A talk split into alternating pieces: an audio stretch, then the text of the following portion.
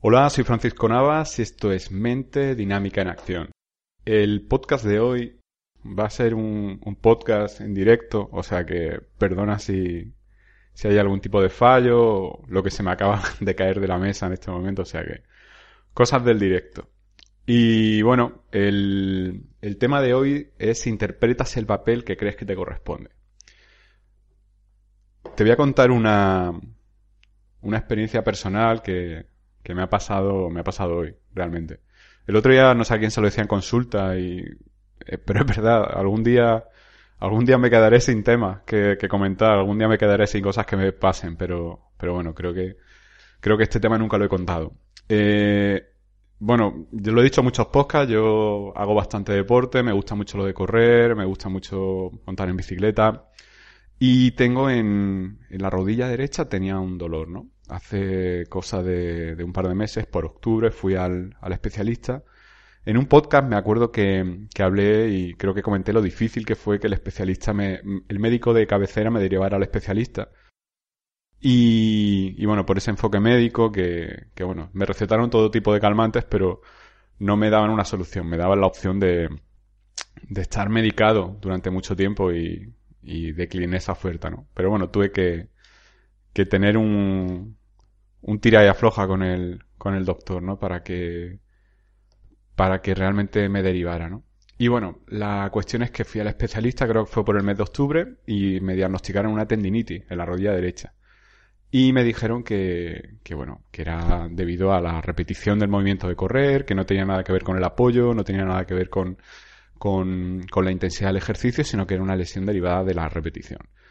Eh, fui a, a, revisión en diciembre y no estaba el especialista que me atendió, había otro, otro, otro compañero y, y este me dijo algo parecido, pero en este caso me hizo muchísimo hincapié en el tema de que me, me medicara, me drogara, básicamente, me anestesiara. Y, y la verdad que no, no acabé muy convencido, no acabé muy convencido porque esta persona me planteaba que estuviera con, con analgésicos todos los días y yo le dije que, que, no quería. En fin, los probé, pero me no, no soy nada receptivo, aunque es verdad que el dolor remitió, pero eh, era enmascararlo, ¿no? Entonces, pues, era más partidario de ir al origen. Pero bueno, me dijeron que la tendinitis el tratamiento que tiene el fisio, ¿no? Y en este proceso estaba pendiente de que me llamaran de, de la seguridad social para que me atendiera un fisioterapeuta y bueno, como hay tanto atasco y hay tanto retraso en, en los plazos, pues me llamaron eh, ahora después de Reyes, me llega una carta para ir el día 20, hoy, eh, por la mañana. Y, y la verdad es que había pasado tanto tiempo que ya, ya no me dolía tanto, ¿no? Si me lo hubieran, me hubieran, me hubieran invitado a ir al fisio hace cuatro meses, hubiera estado yo tan tan dolorido como para ir a un fisio por mi cuenta, pues hubiera ido hace cuatro meses, pero ahora no, ¿no? Y, y bueno, en este tiempo he, he, hecho ejercicios para fortalecer las piernas, para que eh, esa zona de la rodilla sufriera menos, tuviera un poco más de musculatura que, que, que reforzara el impacto cuando corro y tal. Y la cuestión, claro, tú dirás, ¿por qué me cuenta todo esto, no? La cuestión es que no, decidí no ir al, al fisio, decidí no ir al fisio esta mañana, porque no quería meterme en el papel del enfermo, no quería interpretar el papel del enfermo.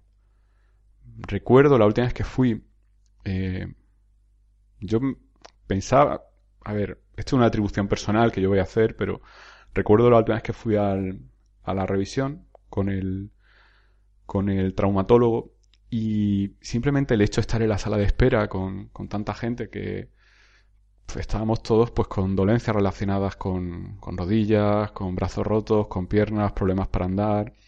Eh, quizá era yo la persona más joven de la sala, pero porque claro, mi lesión es derivada de una actividad física y la mayor parte, el 80% de los que estaban allí, de los que estaban allí, aparte de mí, eran personas que tenían un desgaste asociado al declinar de, de la edad, ¿no? Es lógico. La cuestión es que me acuerdo que estando en la sala de espera empecé a somatizar, ¿no? Empecé a, a darme cuenta que la rodilla me dolía más. De hecho, eh, irónicamente, eh, cuando estuve en la sala de espera me acuerdo que estaba tocándome la rodilla, como si me doliera mucho. Y el día antes no me dolía, pero fue entrar ahí y me empezó a doler, ¿no? Y esto para mí tiene varias lecturas, ¿no? Por un lado, el tema de la vibración, ¿no? Yo creo que en un sitio como un centro médico, la vibración te baja, estás rodeado de personas que, que están con una vibración baja, ¿no? Y eso en cierto modo te absorbe, ¿no? Eh, vampiro de energía, seguramente, puede haber también vampiro de energía, pero a lo que yo voy, eh, al, al elemento cognitivo. Y el elemento cognitivo es que yo estaba interpretando el papel que creía que me correspondía interpretar. El papel de enfermo, ¿no? Una persona me dijo, bueno, pues si vas al médico, tú exageras siempre los síntomas, porque si no, no te hacen caso, ¿no? Y no soy mucho de, de exagerar síntomas, pero la verdad que creo que de un modo involuntario, pues al final lo, lo hice, ¿no? Era el papel que me, que me correspondía, ¿no? Es como cuando estás enfermo y de pronto pasa una desgracia y no puede interpretar el papel de, de tener un resfriado, una gripe, ¿no? Hay que atender a la persona que necesita más cuidado, ¿no? Y en ese sentido, esa sala de espera era como una especie de, de competición improvisada de, de a ver quién estaba más fastidiado, ¿no? Y, y se veían patrones mm, repetitivos y patrones muy estandarizados que, al final todo hacía indicar que, ese ambiente no nos iba a, beneficiar a ninguno, ¿no? Independientemente de que nos tocara el mejor profesional médico para atendernos y nos dijera qué es lo que teníamos a nivel físico. Esta mañana la, decisión era elegir ir al médico y por tanto volver a meterme en ese papel de, enfermo que creo que ya no me corresponde o obviar esa situación y, decidir hacer vida normal.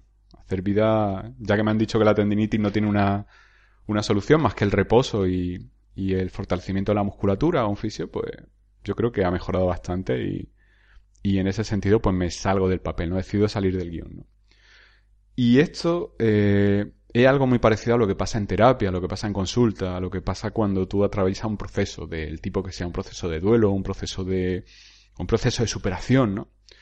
Al final todo, todo proceso de superación. No, no tiene que venir de una pérdida, sino de un deseo de mejora muchas veces también. Y, y lo que pasa es que hay un clic, hay un momento en el que tienes que decidir qué papel quieres interpretar. Hay un momento en el que tienes que decidir si quieres seguir interpretando el papel que has interpretado toda tu vida o el papel que crees que te merece interpretar y para el cual estás capacitado. Hay un momento en el que te das cuenta de que el sistema, el entorno, no te favorece ese cambio de papel porque al sistema le favorece que tú interpretes un papel determinado. Ese rol es el diseñado para ti. Esto conecta mucho con lo que he hablado estas últimas semanas, con lo de eh, los legados, los legados familiares, el rol que, que desempeñamos en esos legados familiares. ¿Te está gustando este episodio? Hazte fan desde el botón apoyar del podcast de Nivos. Elige tu aportación y podrás escuchar este y el resto de sus episodios extra. Además, ayudarás a su productor a seguir creando contenido con la misma pasión y dedicación.